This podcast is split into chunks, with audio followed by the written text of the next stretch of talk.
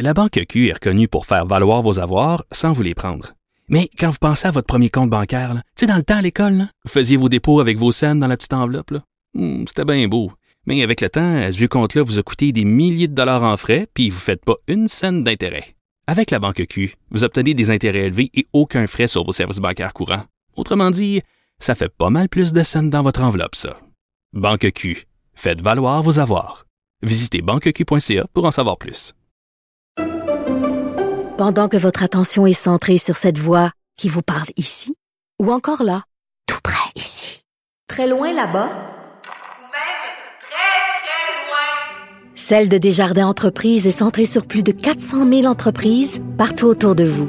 Depuis plus de 120 ans, nos équipes dédiées accompagnent les entrepreneurs d'ici à chaque étape pour qu'ils puissent rester centrés sur ce qui compte, la croissance de leur entreprise.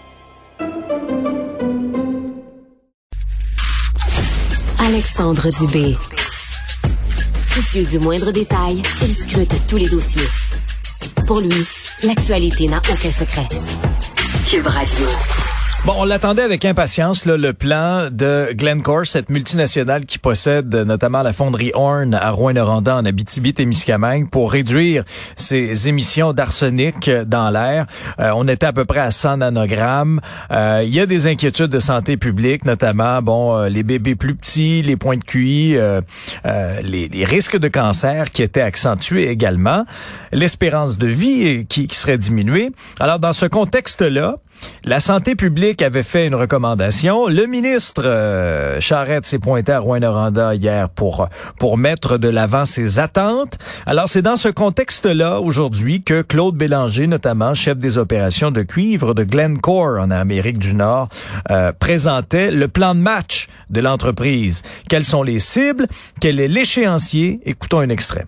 Et la construction d'une nouvelle roue de coulée éco-énergétique appelée projet appelé ECO. Deuxièmement, des améliorations transitoires seront réalisées dès cette année sur sept systèmes de captation. Ces améliorations vont nous permettre d'accélérer la réduction des émissions jusqu'à la nouvelle section d'usine soit en opération, c'est-à-dire à, l'été 2027.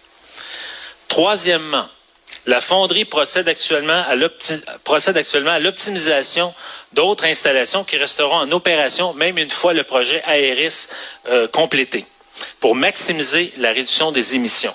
Cela comprend notamment l'amélioration de neuf dépoussiéreurs existants. Nous poursuivons aussi le travail que nous avons entamé il y a 20 ans, c'est-à-dire depuis 2000, nous avons réduit nos émissions d'arsenic de plus de 90% Avec les investissements que nous annonçons aujourd'hui, nous prévoyons en faire autant en cinq ans. Pour ce qui est des années à venir, nos outils de modélisation nous permettent d'estimer que les émissions d'arsenic à la station légale seront de 65 nanogrammes par mètre cube en 2023 et de 45 nanogrammes par mètre cube en 2024. Notre plan est ambitieux. Il marque le début d'une nouvelle ère pour la fonderie Horn. Nous sommes fiers de nous, nous sommes fiers de nous appuyer sur l'ingéniosité et l'engagement de nos équipes pour poursuivre notre évolution. En tant qu'acteur majeur de la région depuis 95 ans, nous entendons poursuivre notre collaboration avec la municipalité, la communauté, les autorités gouvernementales et de santé publique, ainsi que nos employés afin de réaliser ce plan ambitieux. Merci. Alors, c'était Claude Bélanger de la, de la fonderie Horn. Essentiellement, on a investi 500 millions pour réduire les émissions toxiques, pour atteindre la cible des 15 nanogrammes d'arsenic dans l'air d'ici 5 ans. En réaction, je suis curieux de voir ce qu'elle en pense. Émilise Lessard-Terrien est députée solidaire de Rouen-Noranda-Témiscamingue. Bonjour, Madame Lessard-Terrien. Bonjour, Alexandre B. Alors, êtes-vous rassurée? Non, je suis pas rassurée parce que dès l'annonce du ministre de l'Environnement ce lundi, je n'étais pas rassurée. 15 nanogrammes au bout de 5 ans, c'est complètement irresponsable. La santé publique, la semaine dernière, nous a dit que c'est 15 nanogrammes le plus rapidement possible. Pourquoi? Parce que c'est cette cible-là qui protège les femmes enceintes, qui protège les nourrissons, qui protège les enfants euh, contre la perte de, de points de QI. Et le gouvernement du Québec, la CAQ, nous arrive en disant OK, on va faire 15 nanogrammes d'ici 5 ans. C'est beaucoup trop tard. Et, aujourd'hui, d'entendre la réaction de la fonderie, moi, c'est samedi, c'est que, je veux dire, c'est arrangé avec le gars des vues. La CAQ a posé la question à la fonderie. Ben, jusqu'à combien seriez-vous capable d'aller? c'est ce qu'on va annoncer. C'est exactement ce qui s'est passé. Ah ouais, vous pensez vraiment là que euh, que les deux se sont organisés pour euh, pour être sur la même longueur d'onde avec un, échéancier euh, semblable, réaliste. D'une part, le ministre Charette, qui est pas venu en entrevue d'ailleurs, et, et, de l'autre côté la fonderie? Ben moi je pense que ça, ça sonne comme ça dans tous les cas. Puis ce que la fonderie nous présente aujourd'hui, c'est son scénario le plus pessimiste qu'elle a présenté au comité interministériel en 2021. Dans le rapport du comité interministériel, c'est écrit noir sur blanc que la fonderie estime atteindre en 2024 une concentration d'arsenic dans l'air ambiant en dessous de 20 nanogrammes selon son scénario optimiste ou un peu plus de 60 nanogrammes selon le scénario pessimiste. Donc, ce que la fonderie, elle fait aujourd'hui, c'est qu'elle nous présente la version la plus pessimiste de son, euh, de ces différents scénarios avec la complicité de la CAC et je trouve ça inacceptable. L'autre euh, point d'interrogation, puis la question en suspens, c'est euh, OK, mais c'est quoi le plan pour atteindre 3 nanogrammes? Il est où l'échéancier? Absolument. Je veux dire, on sait que la norme québécoise, c'est 3 nanogrammes, c'est celle qui protège contre les risques de développer des différents types de cancers. Et ça, c'est pas dans les cartons de, de, la CAC à l'heure actuelle. C'est donc pas dans les cartons de Glencore parce que Glencore va se soumettre aux exigences du gouvernement. Mais à l'heure actuelle, le 3 nanogrammes ne fait pas partie des exigences de la CAC. Et ici, c'est franchement problématique parce que les gens à Rouen-Noranda méritent la même qualité d'air qu'ailleurs. Et quand on se promène à Rouen-Noranda, c'est ce que les gens réclament. 3 hmm. nanogrammes, la même norme québécoise qu'ailleurs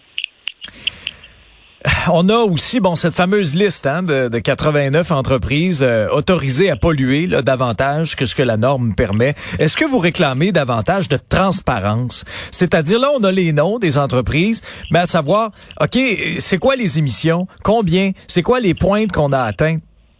Absolument qu'on réclame plus de transparence. Euh, ça a fait l'objet de discussions que j'ai eues avec le ministre de l'Environnement au printemps dernier dans nos à l'étude de crédit. Comment ça fait que le registre n'est pas public encore? Ça devait, euh, ça fait partie de la loi sur la qualité de l'environnement depuis 2017. Comment ça se fait que le gouvernement a pas mis les bouchées doubles pour euh, adopter le décret qui nous permettrait de mmh. savoir quelles sont la nature de ces attestations d'assainissement? Et on a été très clair. Dans les 100 premiers jours d'un mandat d'un gouvernement solidaire, nous allons rendre public la nature de ces attestations d'assainissement. Et non seulement ça, on va entamer un chantier avec les directions régionales de santé publique des régions concernées pour qu'il y ait un plan de match qui soit établi le plus rapidement possible pour se sortir de ces attestations hmm. d'assainissement-là qui sont ni plus ni moins des droits de polluer. Il y aura des consultations publiques dans le cadre euh, de Rouen-Noranda.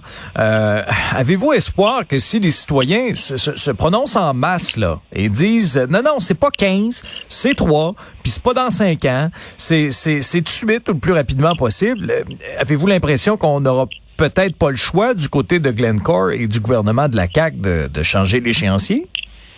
Ben, ce sera surtout du côté de la CAC, effectivement. Le ministre a ouvert au moins la porte là-dessus. C'est-à-dire, euh, il y aura une consultation publique si on est dans le champ. Si on se rend compte qu'on est dans le champ et que la population c'est pas ce qu'elle veut, ben on, on, réajustera le tir. Moi, j'ai bien hâte de voir si effectivement ils vont réajuster le tir. Mais une chose est certaine, c'est que la mobilisation est pas prête de s'essouffler à Rwanda. Depuis le début de l'été, les gens sont unanimes. Ils veulent avoir le 3 nanogrammes. On a droit à la même qualité d'air à Rwanda. On veut la norme québécoise. Il n'y a aucun, aucun compromis à faire là-dessus. Euh, donc ça, c'est clair que la, la mobilisation va continuer de s'intensifier et les gens de Rwanda quand même peuvent compter sur moi pour les appuyer et les soutenir euh, à l'intérieur de cette mobilisation. Émilise Lessard-Terrien, euh, députée solidaire de Rouen-Noranda, Témiscamingue. Merci d'être venue à l'émission aujourd'hui. Merci à vous. Bonne journée. À une prochaine.